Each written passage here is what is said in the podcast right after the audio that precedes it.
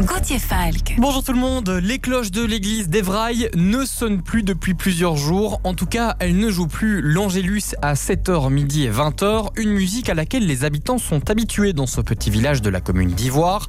La raison, c'est la structure du clocher de l'église Saint-Laurent qui est fragilisée. Des fissures ont été constatées grâce à une inspection réalisée avec un drone.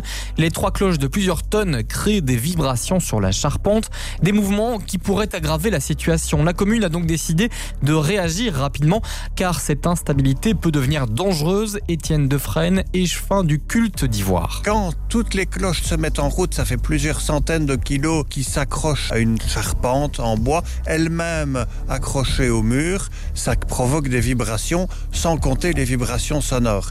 Donc, on doit être prudent avec ce genre de matériel qui pèse des tonnes en fait au total. Et donc, il y a danger pour la sécurité publique, oui, que ça provoque des chutes de pierre. Et, donc ici, ben oui, c'est le mur ouest qui est en danger et c'est sur celui-là qu'on doit intervenir. L'église reste accessible pour les offices, mais une étude de stabilité devra être réalisée avant d'entreprendre des réparations. Le plus grand parc solaire de Wallonie va bientôt être opérationnel à Gemep-sur-Sambre. Les 90 000 panneaux installés par l'entreprise Ineos seront mis en service cet été, en juillet. En attendant, ces panneaux photovoltaïques sont toujours en cours d'installation.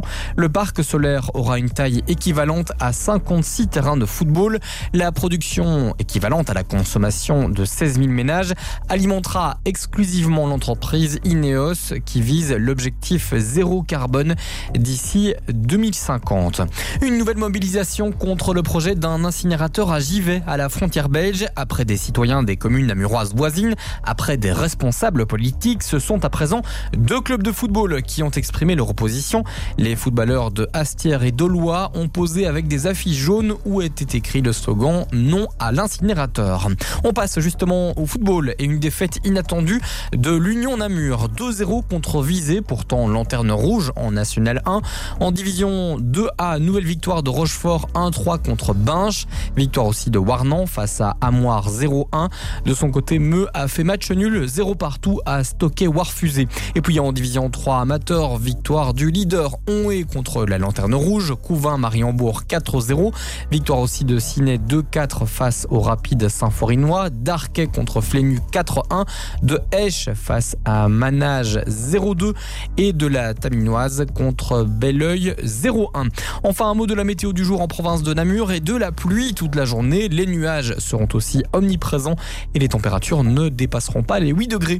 Fin de ces informations. Excellente matinée à l'écoute de Radio Contact.